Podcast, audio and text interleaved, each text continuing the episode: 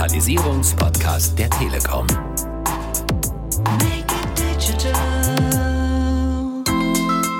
In Krisen denkt man ja manchmal, bloß nichts falsch machen. Aber das Besondere dieser Vorreiter ist, dass die entschlossen gehandelt haben. Jeder dritte Euro wird bereits digital verdient. Und dann lohnt sich auch diese Entschlossenheit. Make it digital. Herzlich willkommen zum Podcast der Telekom rund ums Thema Digitalisierung. Digitalisierung einfach machen. Mein Name ist Marion Kessing und ich werde heute durch den Podcast führen. Schön, dass ihr reinhört und dabei seid. In unserer aktuellen Staffel sprechen wir über Trends im Business. Wie geht Digitalisierung im Unternehmen? Welche neuen Trends gibt es? Welche Produkte sind es hier besonders hilfreich und unterstützen mich? Und heute geht es aber bei uns gar nicht um ein bestimmtes Produkt, sondern um Digitalisierung insgesamt und vor allem darum, warum das für Unternehmen sogar überlebenswichtig ist. Denn wer digital unterwegs ist, der ist erfolgreicher und das ist jetzt keine Phrase, sondern Fakt und das Ergebnis einer Studie im deutschen Mittelstand. Und über diese Studie und die Ergebnisse dieser Studie wollen wir heute reden. Und zwar mit dem Autor der Studie. Mein heutiger Gast ist Bernhard Steimel. Bernhard ist Geschäftsführer von Mind Digital und hat die Studie begleitet. Hallo Bernhard. Ja, hi Marion. Schön, dass du dabei bist. Vielleicht magst du dich unseren Zuhörerinnen und Zuhörern erstmal kurz vorstellen. Ja, ich bin äh, 55 Jahre alt. Ich habe eine stille Leidenschaft für Geschäftschancen, die durch den Einsatz digitaler Technologien entstehen. Und seit über 20 Jahren helfe ich Führungskräften, mehr Chancen in der Digitalisierung zu erkennen und auch zu ergreifen. Das machen wir in Studien, Analysen, Workshops und auch in Beratungsprojekten. Sehr spannend und auch spannend ist der Name der Studie, die du gemacht hast. Die Resilienzmeister heißt die Studie, das ist der Titel. Und den müssen wir, glaube ich, erstmal ein bisschen erklären. Wir fangen mal mit diesem Wort Resilienz an. Äh, das hört man oft, ist vielleicht auch so ein bisschen Modewort. Bernhard, was genau ist Resilienz und was hat das mit dem Mittelstand zu tun? Also es gibt zwei Bedeutungen. Es gibt eine Bedeutung in der Psychologie und eine in der Wirtschaft und möchte es auch gerne mal erläutern. In der Psychologie redet man von Resilienz, also Widerstandsfähigkeit. Das ist vor allen Dingen das Vertrauen in die eigene Lernfähigkeit, also Krisen erfolgreich zu meistern. Denkt mal an Nelson Mandela. Der saß 40 Jahre im Gefängnis und ist dann aus dem Gefängnis rausgegangen und hat Südafrika neu gegründet. Verstehst du, das ist eigentlich so dieser Spirit, den man in der Psychologie meint, wenn man von Resilienz spricht. In der Wirtschaft muss man natürlich klar sagen, ist das die Fähigkeit, Schocks besser als der Wettbewerb zu verarbeiten. Was macht ein resilientes Unternehmen aus? Es ist anpassungsfähiger. Es ist also in der Lage, auch in schwierigen wirtschaftlichen Zeiten Gewinne zu erwirtschaften und vor allen Dingen in der Erholungsphase weiter zu wachsen. Und da gilt dann die ganz einfache Logik, wer die Krise gut übersteht, wächst anschließend stärker. Und damit sind wir im Grunde genommen schon bei der Studie, nachdem wir den Begriff Resilienz geklärt haben. Die Resilienzmeister, was ist das für eine Studie? Wer wurde befragt? Was habt ihr gemacht? Ja, es ist so, dass wir schon seit vier Jahren in regelmäßigen Abständen, alle zwei Jahre, uns damit beschäftigen, welchen Beitrag liefert die Digitalisierung zum Geschäftserfolg speziell im Mittelstand? Wir machen das in Form von tiefen Interviews. Das heißt, wir reden wirklich eine ganze Stunde mit Geschäftsführern, mit Digitalisierungsverantwortlichen. Und das haben wir 2018, haben wir die erste Studie in dieser Studienreihe durchgeführt. Damals haben wir diesen Zusammenhang aufzeigen können, dass wirklich wer digitalisiert geschäftlich erfolgreicher ist. Und dann haben wir vor zwei Jahren uns im Fokus genommen, ja, aber wie geht das? Also was sind die Innovationsstrategien, die zum Erfolg führen? Und als wir in der Vorbereitung waren zu der aktuellen Studie, war natürlich klar, wir hatten seit anderthalb Jahren Pandemie. Es gab äh, Lieferengpässe, es gab Materialengpässe. Was macht das mit dem Mittelstand? Das war unsere zentrale Frage. Und vor allen Dingen, welchen Beitrag leistet Digitalisierung, widerstandsfähiger zu werden? Und wenn du so willst, war das so ein bisschen Therapiesitzung. Wenn man also wirklich eine Stunde spricht mit einem Geschäftsführer, dann reflektieren die ja auch ihr Geschäft und viele dieser Gesprächspartner haben mir auch nachher erklärt, dass es ihnen wirklich auch geholfen hat, nochmal zu überdenken, wie sie eigentlich die letzten anderthalb Jahren, zwei Jahre gemeistert haben. Sehr interessant. In der Tat, also Therapiesitzungen, das klingt so, als ob wirklich auch das Machen der Studie sehr spannend war. Lass uns mal ein bisschen auf die Ergebnisse dieses dritten Teils der Studienreihe gucken. Wenn man das in einem Satz oder zumindest in Kurzform benennen soll, wie steht es denn um den Mittelstand in Deutschland?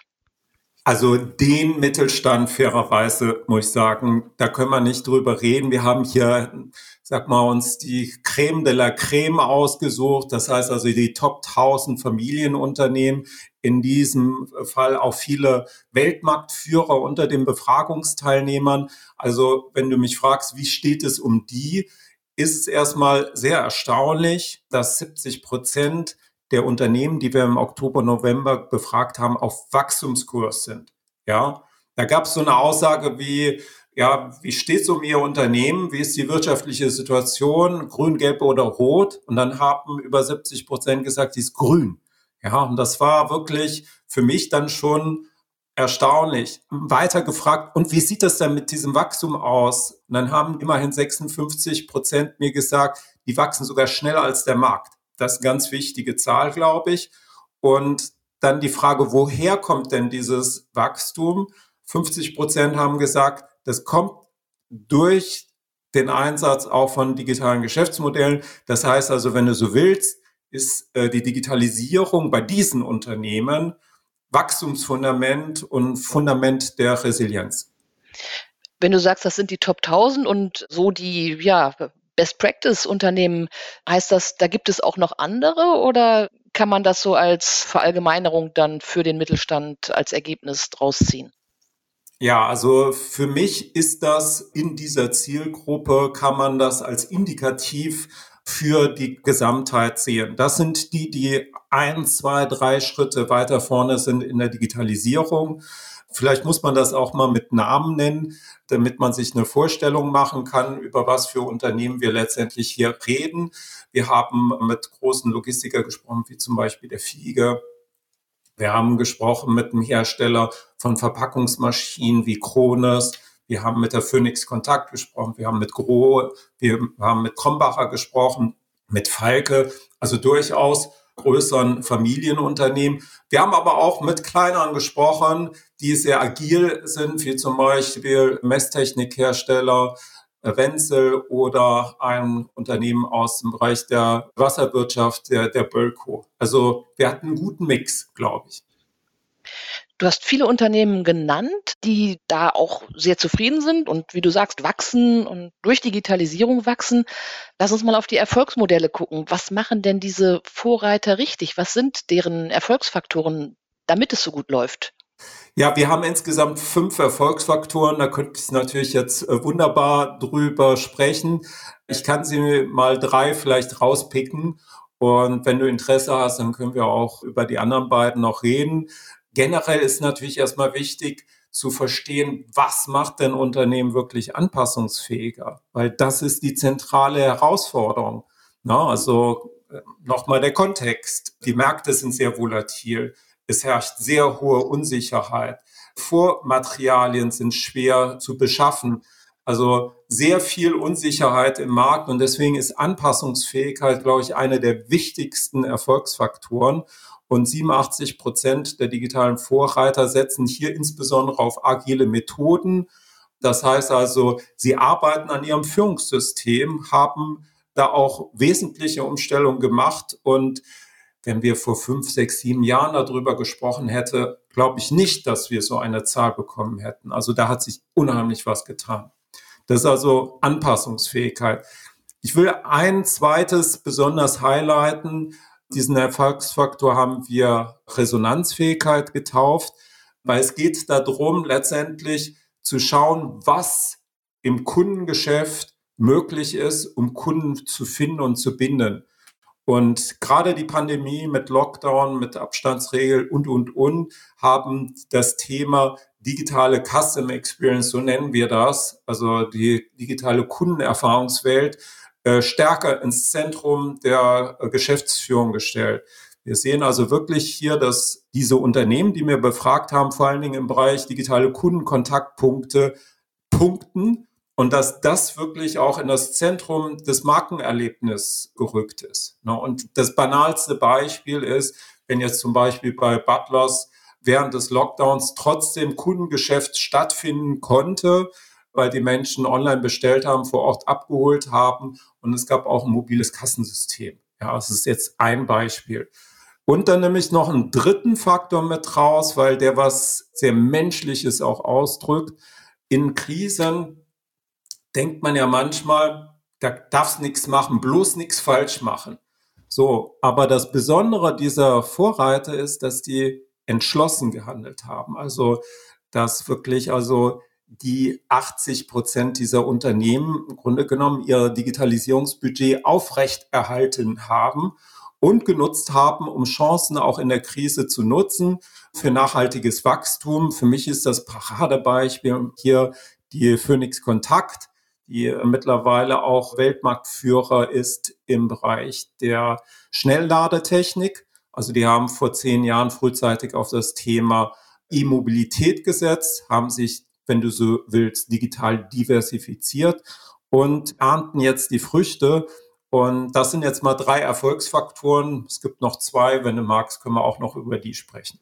Ich glaube, die drei sind schon mal ganz wichtig. Anpassungsfähigkeit, Resonanzfähigkeit und Entschlossenheit habe ich verstanden.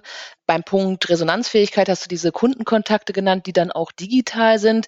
Bei den anderen beiden Punkten würde mich noch interessieren, was davon ist digital, was ist aber auch Entschlossenheit zum Beispiel klingt für mich sehr analog.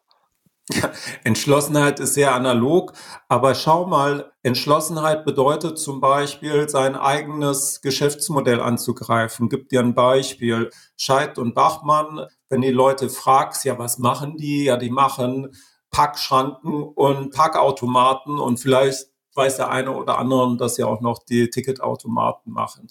Aber so ein Unternehmen wie Scheid und Bachmann entwickelt mittlerweile auch Apps, die dir helfen als Parking-App, wo du im Grunde genommen gar keine Parkschranke mehr für brauchst. Brauchst du auch keinen Ticketautomaten mehr dafür. Das heißt, die greifen ihr eigenes Geschäft an. Und das erfordert eine gewisse Form von Entschlossenheit. Ich gebe dir ein zweites Beispiel. Wir haben mit Dumont gesprochen in Köln. Jeder weiß, die hatten große Probleme. Dieses Geschäft der regionalen Tageszeitung in Deutschland, das ist kein Wachstumsgeschäft. Und die hatten auch sich dann aber entschieden für einen großen Schnitt, dass also in diesem Bereich auch Teile verkaufen und sich noch stärker auf die digitalen Wachstumsmärkte im Bereich Business-Information, im Bereich Marketing-Tools konzentrieren und das mit sehr großem Erfolg. Ja. Und wenn ich das jetzt mal en gros sehe, bei den digitalen Vorreitern, jeder dritte Euro wird bereits digital verdient. Und dann lohnt sich auch diese Entschlossenheit. Alles klar. Was würdest du denn sagen, wo haben die Unternehmen der deutsche Mittelstand den größten Nachholbedarf? Ich will mal drei Themen rauspicken und ein Thema, glaube ich, das wird die Unternehmen in den nächsten Jahren sehr stark beschäftigen, das Thema Nachhaltigkeit. Unter anderem deswegen auch, weil sich die Gesetzgebung verändert. EU-Regulierung, die ab 2024 neue Berichtspflichten auch für Unternehmen ab 250 Mitarbeiter vorsieht. Das ist also das eine Thema. So, jetzt kommt Ukraine, Lieferembargo und, und, und alles zu. Ich glaube, das wird sich beschleunigen. Es gibt Nachholbedarf in Sachen Nachhaltigkeit. Wir haben eine Frage gestellt, sind Sie in der Lage, in Ihren CO2-Footprint zu messen?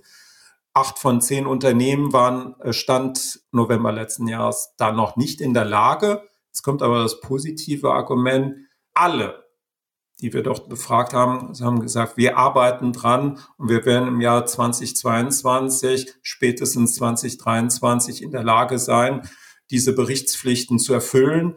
Und das ist also ein Thema, wo ich sagen würde, da gibt es Nachholbedarf. Das zweite Thema, das ist sehr kritisch zu sehen, das ist die Frage, wo ist denn der Engpass? Engpass für Wachstum, Engpass für Weiterentwicklung. Und der größte Engpass ist das Thema Mitarbeiter. Ja, wir dürfen nicht vergessen, dass wir im Grunde genommen in eine demografische Engpass reinlaufen. Das heißt also, in acht bis zehn Jahren werden viele Mitarbeiter in Rente gehen, meine Generation.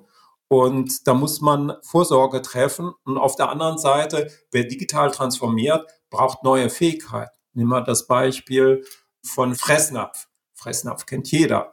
Fressnapf hat irgendwann entdeckt, dass sie nicht wachsen können ohne Digitalisierung, haben dann entsprechend auch ihr IT-Team deutlich aufgestockt.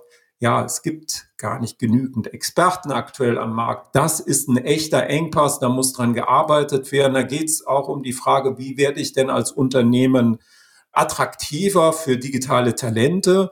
Und die Strategien sehen ganz anders aus als vor zehn Jahren. Mitarbeiter, die fragen jetzt eher danach, habt ihr Mobilitätskonzept, habt ihr Nachhaltigkeitskonzept, gibt es eine Homeoffice-Regelung, kann ich hier von überall aus arbeiten? Das sind wirklich jetzt die Fragen, die dort beantwortet werden müssen. Da gibt es Nachholbedarf. Und man darf nicht vergessen, die Achillesferse der Digitalisierung ist der Kulturwandel. Wir haben hier viel Veränderung gesehen über die letzten vier Jahre. Aber es gibt durchaus noch Unternehmen, wo ich die äh, Gespräche geführt habe im November letzten Jahres, wo man einfach merkt, dass entweder der Chef sich nicht verändern will, die Chefetage sich nicht verändern will oder im Management große Widerstände zu überwinden sind. Und sprich mit Leuten, die verantwortlich sind für das Thema Digitalisierung. Es bedarf immer einen Kulturwandel. Ich habe ja gesagt, ne, also der Haupterfolgsfaktor ist agile Transformation. Das heißt, ich muss mein Führungsverhalten verändern. Ich muss eher auf explorative Führungsverhalten auch mein Management trainieren. Und das geht nicht von heute auf morgen. Und lass uns ehrlich sein, es gibt auch Leute, die man in diesem Prozess, von dem man sich mal gegebenenfalls äh, trennen will, muss, weil die diesen Weg auch nicht mitgehen wollen.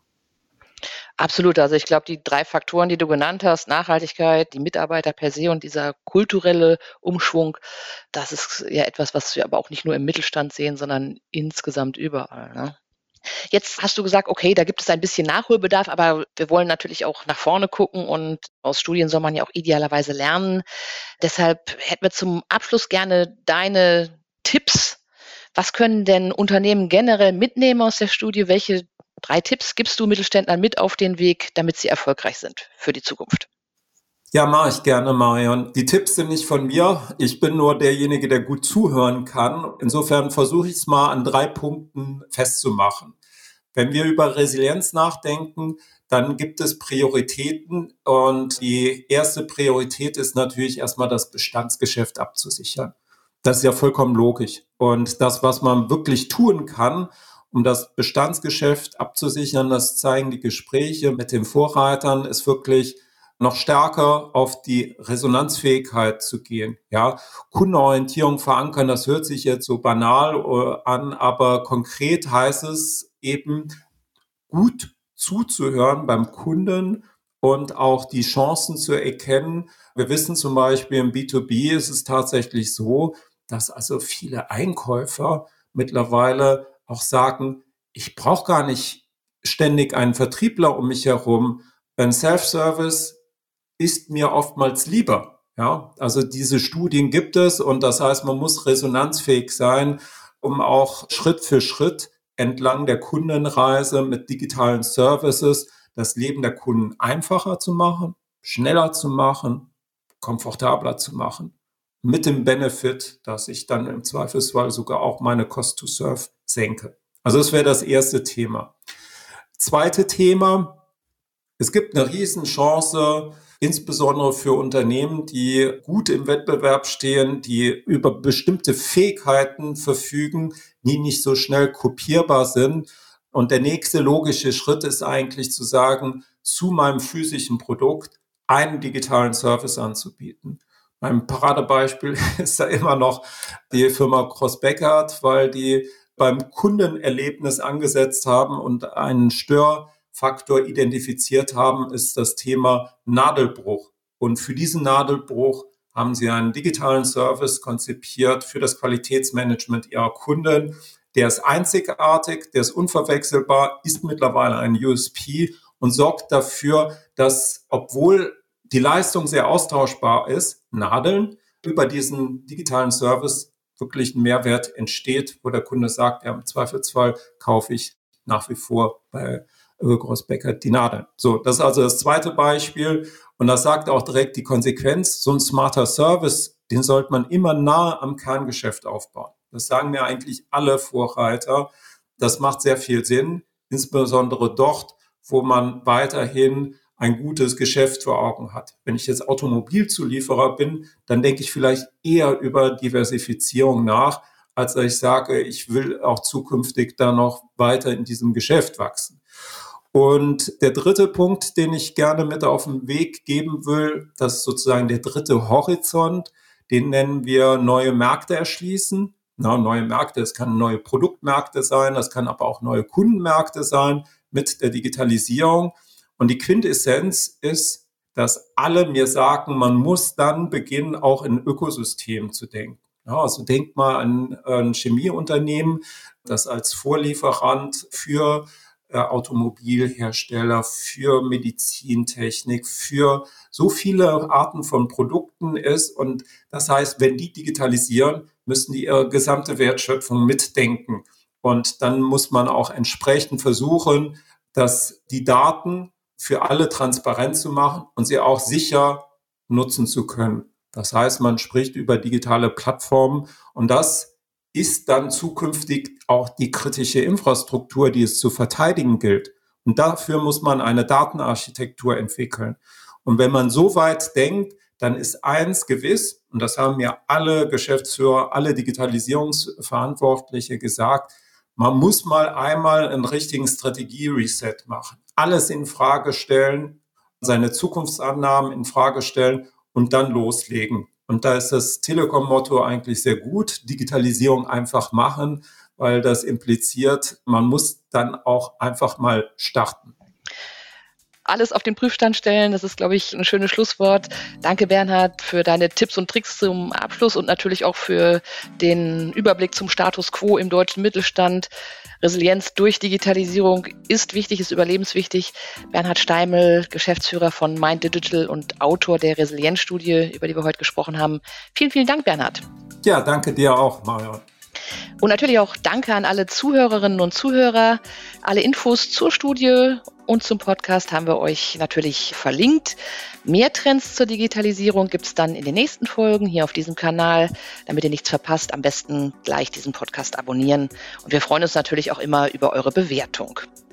Und wenn ihr nochmal in unsere bisherigen Podcast-Folgen reinhören wollt, die findet ihr zum Nachhören auf telekom.de slash podcast und natürlich auch auf allen Streaming-Plattformen. Ich verabschiede mich für heute und sage Tschüss, bis zur nächsten Folge von Digitalisierung einfach machen, dem Podcast der Telekom rund ums Thema Digitalisierung. Digitalisierung einfach machen.